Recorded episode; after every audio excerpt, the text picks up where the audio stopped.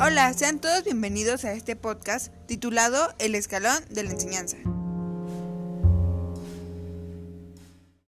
Hablaremos de dos temas muy importantes. Empecemos con funciones del lenguaje. Cuando hablamos de funciones del lenguaje nos referimos a las distintas formas empleadas por el ser humano. Cada una de estas funciones tiene un propósito diferente al momento de la comunicación. Existen seis tipos de funciones del lenguaje, la referencial, poética, emotiva, fática, apelativa y metalingüística. La referencial es clara y expresada de manera objetiva, por ejemplo, el clima es soleado o el cielo es azul. En la poética se emplean figuras retóricas, pueden ser un poema, novela o trabalenguas. Ejemplo de esta función podría ser Pablito clavó un clavito. ¿Qué clavito clavó Pablito? Sigamos con la emotiva, que se enfoca en transmitir los sentimientos, emociones, deseos o estados de ánimos de una persona ya sea un no me siento cómoda o un te amo.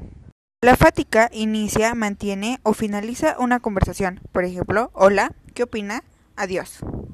Continuamos con la apelativa, que es cuando se emite un mensaje y se espera una respuesta. Puede ser una pregunta o una orden. Se ve en la publicidad también. Por ejemplo, puede ser cuando nuestra mamá nos dice, ve a la tienda, apaga la tele. Son órdenes que se esperan ser contestadas obedeciéndolas. También puede ser en el comercial de Sabritas que nos dice a que no te puedes comer solo uno.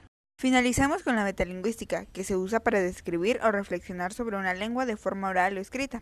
Por ejemplo, lo que dicen no tiene sentido o la H es muda. Así finaliza este tema. Sigamos con el segundo, que es conectores discursivos, que son los que permiten establecer relaciones lógicas entre las palabras y que le dan coherencia. Existen diversos tipos de conectores discursivos. Uno de ellos es el aditivo. Algunos ejemplos de este es además, también, tampoco. Hay de apoyo argumentativo, que son, pues bien, en vista de. Hay de organización, por ejemplo, en primer lugar, previamente, a continuación. También cuentan con uno de degresión, que son a propósito, por cierto, rectificativos, que son, mejor dicho, más bien. Existen ejemplificativos, que son así, por ejemplo. Explicativos, es decir, o sea, pues. Consecutivos, así pues, de este, entonces, de ese modo.